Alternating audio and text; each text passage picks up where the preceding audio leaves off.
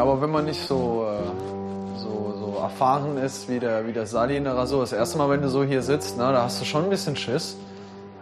Also mir geht's so. Also ein bisschen wie so auf der Schlachtbank. Ne? Da denkst du, oh, gleich ist es soweit, gleich ist es soweit. Es ist das denn, das erste Mal war mit Burak und er hat, er hat das ganz wundervoll gemacht und mir die Angst genommen. Na, Frank, weißt du, was das Geile ist?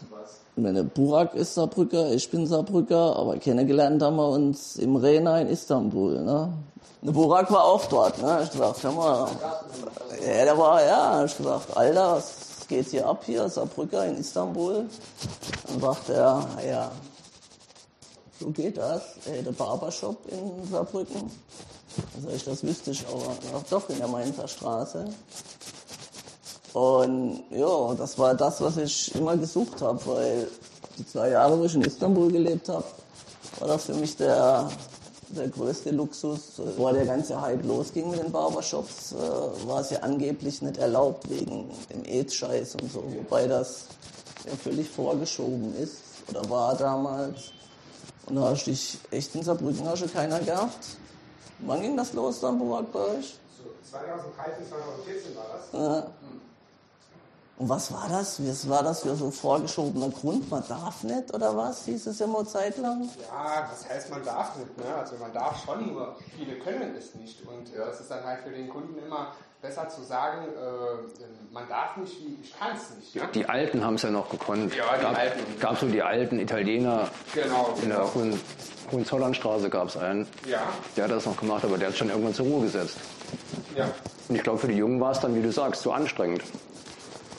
Also es ist ja auch in der Ausbildung, mitten in der Ausbildung nicht, äh, äh, ist ja kein Teil der Ausbildung. Das lernt man ja heutzutage. Wobei das ja Auswechselklingen sind jetzt mittlerweile. Oder? Das ist ja keiner mehr diese Rasiermesser, die du schleifst, oder? Nee, das äh, sollte man auch nicht, weil wegen, wie das auch heißt, wegen hygienischen Gründen, sollte man das nehmen. Also bei jedem Kunden wird bei uns auch äh, das Rasiermesser, Rasierklinge besser gesagt, gewechselt, damit es halt auch ähm, ziemlich Ja, aber es war in der Türkei auch schon immer so. Also ich kenne das nicht, dass, dass da irgendwie die, die klassischen Rasiermesser benutzt werden. Ja, die klassischen Rasiermesser, die sind ja auch schon äh, vor, vor 80, 90 Jahren wurden die vielleicht mal ähm, benutzt, aber heutzutage wird es eigentlich sehr selten benutzt. Und wenn auch nur für den Endkunden zu Hause, wo, wo immer eigentlich nur äh, eine Person äh, rasiert wird. Aber gerade beim Thema, also Bennett, das ist heute meine Rasierpremiere. Dann Ja. ist es mir eine Ehre, dass Ja. ich der Erste sein darf. Das Das, das hört dazu nicht zum ersten Mal. ist, ist schon irre. Ich war in der Dominikanischen Republik bei einem äh, Tabakverkäufer. Äh, äh, Leo äh, verkauft auch immer noch guten Tabak und er sagt, ich saß bei ihm auf der Couch und es ist ein Raum, der keine Fenster hatte, eingemauert. Und er hat, trägt auch dort immer ganz gern Sonnenbrille und sitzt zu mir gegenüber ne, und sagt, ah, ich bring dir was zum Rauchen. Und der Partner sagt, ah, aber sei vorsichtig, das Ding ist stark.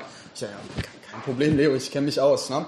Ich rauche ein bisschen, es kam mir auch nicht so stark vor. Ah, ist gut, gut. Mach langsam, mach langsam. Ich rauche weiter, rauch weiter, rauch weiter und hab das Ding fast fertig leg's so weg, um zu sagen, weil ich will ihm ja gerecht werden, will ja sagen, ja, ich hab's ja nicht fertig geraucht, ich habe langsam gemacht. Ne? So, wir haben ein bisschen gespro gesprochen, mir ging's richtig gut. Dann ging's an die Verabschiedung. Ich stehe auf, schüttel ihm die Hand und renne schnurstracks gegen die Tür ran. so, so, puff, ne? Und er lacht nur hin. Hey, hey, hey, hey. Eine sensationelle Story. Äh, ja, und auch, das ist, äh, das hast du und Schluck auf. Schluck auf, wenn du zu viel Nikotin hast, in der Regel.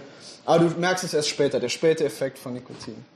Also ich freue mich tatsächlich über unsere zweite D4, die wir jetzt heute hier verkosten dürfen. Neben dem guten Port, Sally. Das ist eine ganz tolle Kombination, muss ich sagen. Da gönn ich mir den Schluck. Darf ich jetzt endlich das D4-Bashing starten? Ich halte mich den ganzen Abend, ich war weder auf dem Klo, weil ich dachte dann, wenn ich aufs Klo gehe, dann schneidet ihr das dann raus und so. Darf ich jetzt endlich? Soll ich Platz machen? Hier, für euch? Ich kann es kaum noch zurückhalten. Ich will jetzt endlich loslegen. Das erste, was Sali macht, wenn wir immer in einem Hotelzimmer, wenn wir natürlich keine zwei Zimmer bekommen haben, ist das erste, was er macht, erste Amtshandlung, Betten auseinanderschieben. Ne? Ich glaube, er hat Angst mehr vor sich selbst als vor mir. Also, okay. Aber es gibt noch kein Bashing, denn wir sind zwar nicht so die Märchenonkel, und erzählen nie so viel zur Geschichte in unseren Videoformaten, aber Pachtergast ist eine, ist eine Marke, die ist, bei der es sich lohnt, nochmal drauf zu gucken, denn äh, wenn du den Gründer nimmst, Don Jaime Pachtergast, der hatte auch so einen, so einen, so einen total geilen, so ein, so Bärtchen, sieht aus wie Mephisto aus Faust oder so aus der Verfilmung, total geil. Äh, das war das, was wir wirklich einen Playboy heute nennen bei der, äh, in der Zigarrenszene. Du könntest damit Hollywood-Filme äh, füllen, ohne Probleme. Du hast jemanden, der, der Tabak gestohlen hat von anderen Leuten, der Markenrechte, Markenname benutzt hat und äh, mit äh, den Frauen geschlafen hat, der anderen Betreiber oder Manufakturbesitzer äh, ist dann auch natürlich ermordet worden. Was denn sonst? Die Marke wurde gegründet äh, Mitte des 19. Jahrhunderts, 1845 war es. Dann ging es über äh, nach dem Tod ist wie so oft, der Sohn war nicht so der erfolgreiche Kaufmann, hat sie die, die Firma bankrott geführt, äh, wurde aufgekauft, wurde eine Aktiengesellschaft, dann hat sie Ramon Cifuentes aufgekauft. Und das ist interessant, das hat sich gehalten bis vor ein paar Jahren. Du hast heute Morgen eine Pachtergast geraucht aus 99, eine Connoisseur 3 oder so hast du gesagt. Und da stand auch immer noch auf dem Zigarrenring, das könnt ihr überprüfen, wenn ihr noch ein paar ältere Pachtergas habt, Cifuentes äh, Fernandes äh, Cia. Ja? Und das hat sich immer noch bezogen auf auf den alten Ramon Cifuentes. Äh, das ist verschwunden jetzt in den letzten Jahren, weil die wahrscheinlich ihre Zigarrenringe aufgebraucht haben und ein Redesign gemacht haben von den Zigarrenringen. Apropos Zigarrenringe, ich denke, der Hauptgrund des Erfolgs ist auch diese super stylische Banderole mit wahnsinnig hohem Wiedererkennungswert. Ich denke, das war damals eine der modernsten oder immer noch heute eine der modernsten Banderolen aus Kuba, sehr hoher Wiedererkennungswert, also nach der Coiba wahrscheinlich die Banderole, die man von weiter weg am besten erkennt und auch bei der Serie D, auch bei den anderen Formaten auch einzigartig mit dem Rot und dem Gold. Die klassische Patergas-Banderole ist ja anders, wie bei der Präsidentis oder so. Ähm, von daher wahrscheinlich ein Hauptgrund, wieso die Zigarre so erfolgreich ist. Und äh, da setze ich jetzt auch nahtlos an, dass ich nämlich überhaupt kein Fan bin von dem Teil. Ähm, ich finde, alle D4, die ich bisher geraucht habe, waren entweder zu lasch, zu wenig Geschmack oder einfach zu stark im Nikotin. Äh, die ideale Kombination von beidem, Aroma und Stärke, hat mir immer gefehlt. Die, äh, vor Jahren auf einer Messe war ich bei einer Fifth Avenue beim Abendessen. Jeder Außendienstmitarbeiter war am Schwärmen. P2 war die Lieblingszigarre von allen, Patagas P2. Ich hatte auch noch nie eine Patagas P2, die mir geschmeckt hat, bis ich dann mal eine aus meinem Privatbestand, eine schöne dunkle Kiste geraucht habe. Die war fünf Jahre plus alt. Und da war dann halt von heute auf morgen ein komplett anderer Geschmack in der Zigarre. Ne? Ich denke, von der Stärke geben sie es her, aber in jungen Jahren äh, fehlt mir das Aroma. Ne? Also das ist wahrscheinlich auch das, was anderen so gut gefällt, dass es eine Zigarre ist, die immer funktioniert, die nicht sonderlich anstrengend ist vom Kopf her. Äh, was mich wundert ist, dass wir, obwohl es die meistverkaufte Zigarre ist, immer noch eine Charge haben aus 2013. Und die Zigarre ist jetzt vier Jahre alt und ich muss sagen, die Stärke ist da. Man spürt das Ding schon. Also Stärke würde ich sagen, 7, 8 von 10, also ist jetzt kein Mörderteil, aber 7, 8 von 10 merkst du schon. Aber das Aroma, da fehlt mir halt dieses satte, volle, diese Einzigartigkeit, die, die die Zigarre für mich ausmachen muss, damit ich da dran gehe. Sie ist unkompliziert.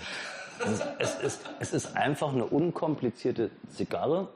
Ähm, wenn du überlegst, beim, beim Wein, den man auch so jeden Tag trinken kann, dann, dann sagt man trinkig.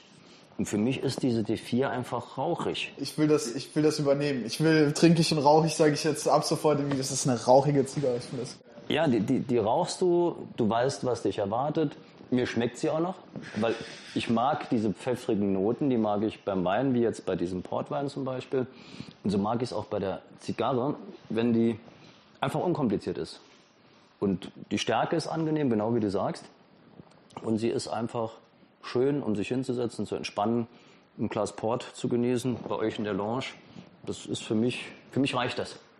Ja, ich denke, deswegen machen wir das ja auch, dass die Leute den persönlichen Geschmack von, von jedem von uns kennenlernen. Und in dem Fall, es ist ja der, also es ist eine hervorragend gemachte Zigarre jetzt gerade. Äh, Konstruktion Zug ist in der Regel immer einwandfrei, ist gar keine Frage. Die Asche ist schön, äh, gerade bei so einem vier, fünf Jahre alten Exemplar. 1A, aber es ist einfach nicht mein Fall. Ich würde nie an eine Patagas rangehen. Da kommt eine Bolivar Royal Coronas vorne dran, eine Monte Cristo Edmundo. Aber Patagas insgesamt, die Markenfamilie ist nicht mein Ding. Ne? Die 898 ist äh, eine Ausnahme in der Serie. Äh, die schmeckt mir ganz gut, aber auch die Präsidentin zum Beispiel, die du so gern rauchst, ist nicht mein Fall. Also ich würde nie im Leben freiwillig auf eine Patergast zurückgreifen. Ja, ja. Aber dann macht's auch die Vielfalt. Nimm das, was du jeden Tag brauchst und dann probier auch andere Dinge aus. Ich meine, so mache ich es ja auch gerne bei euch, dass ich dich frage oder Michael frage oder Viktor frage, was gibt's denn Neues, was ist mal ein anderer Geschmack. Das ist auch wie beim Wein, du musst viel probieren, um dir eine Meinung bilden zu können und insofern, ähm, ich denke, ist die Vielfalt dann das Schöne, um dann zum Bewerten zurückzukommen. Also auch wenn ich mir keine Freunde mache hier, äh, weil es gibt, wie gesagt, sehr, sehr viele D4-Fans, aber es ist eine subjektive Geschichte. Handwerklich hervorragend gemacht, äh, deswegen fange ich auch mit dem Zweck an. 10 von 10, Banderole geil, Format geil, Verarbeitung tipptopp. Aroma sind bei mir halt nur 4 von 10, weil da fehlt mir zu viel. Äh, Ich mag einen satteren Smoke, einen fetteren Smoke, einen fulminanteren Smoke. Äh, Stärke sind hier 7, 7,5 von 10 und Punkte völlig subjektiv 87 Punkte bei mir. Ich denke, wenn die Zigarre so unzugänglich wäre, wäre sie auch kein so kommerzieller Erfolg, wie sie es ist. Äh, Und das ist nicht das, was du in einer Zigarre suchst, aber wenn du was zu feiern hast oder wenn du Leute damit in, mit Zigarren in Kontakt bringst, die nicht so viel Ahnung haben von Zigarren, ist sie sehr schnell gefährlich. Und ich glaube, das ist der, der, der Grund, warum sie äh, so erfolgreich ist. Sie ist rauchig. Ja, danke, Frank. Äh, die Stärke ist am Anfang, finde ich, auch gar nicht so, so, so, so, so hart. Es ist 5, 5, 6 von 10 in der Stärke. Maximum eine D4. Ich kann mich erinnern an ein 10 alte Jahresexemplar und das trifft zu auf deine Erfahrung. Das Ding hat mich was aus den Schuhen gehauen. Äh, Und da hatte ich trotzdem was gegessen. Der Aroma ist auch bei 6 von 10 und Punkte sind 90 Punkte. Das ist eine gefällige, runde Zigarre, bei der mich nichts stört und ich rauche sie schon ganz gern. Ist es für dich eine typische Havanna? Hat sie typische Havanna-Aromen? Weil es ja eine Zigarre ist, die viele Leute mit Kuba und Havanna gleichsetzen. Ja, äh, stimmt. Das heißt immer, das ist die Havanna, die du geraucht haben musst, bevor du stirbst. Das ist eine D4, sonst kannst du nicht über Havannas mitreden.